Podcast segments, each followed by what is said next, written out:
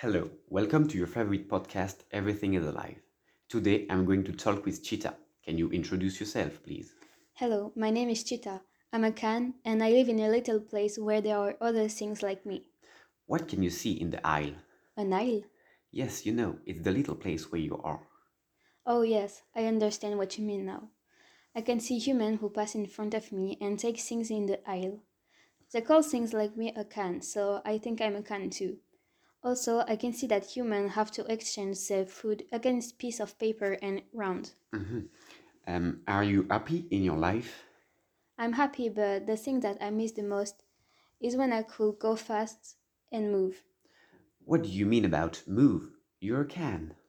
Before I was a bike, and now I'm a can. What happened to you to be a bike, then a can? I was riding with my owner when a car hit us, and after that I got a hole in my frame. And then a car came to get me, and he dropped me with other piece of metal with hole and bump. Are you aware that you were rec- recycled? I don't know what recycled mean. Can you explain me? It's when a useless object is transformed to another object to be useful. I just remember that after the car dropped me in these things, it started to feel more and more hot, and after that I don't remember anything until I became a circular thing. What do you think that happened after you don't remember anything? I think that I think that they have taken a part of me because now I'm smaller than before and they have transformed me in a can, but I don't have any idea about how they did this.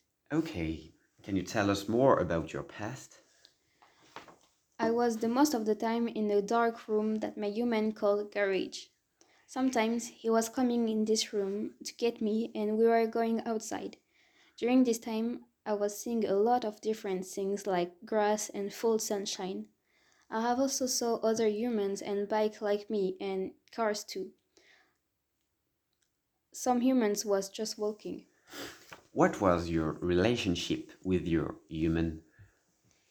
I liked him because every time that he came in the garage, I knew that I will have a good time outside and I will go fast and I love that.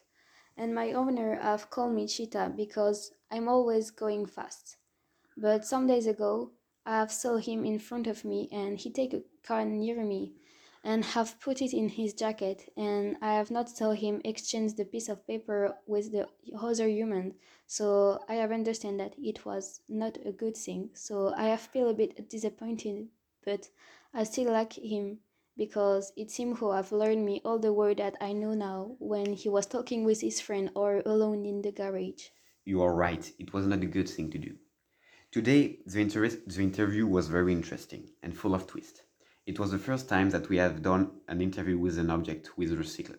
I hope you have enjo- enjoyed it. See you next week. See you next week with another object, which I don't tell you the name now.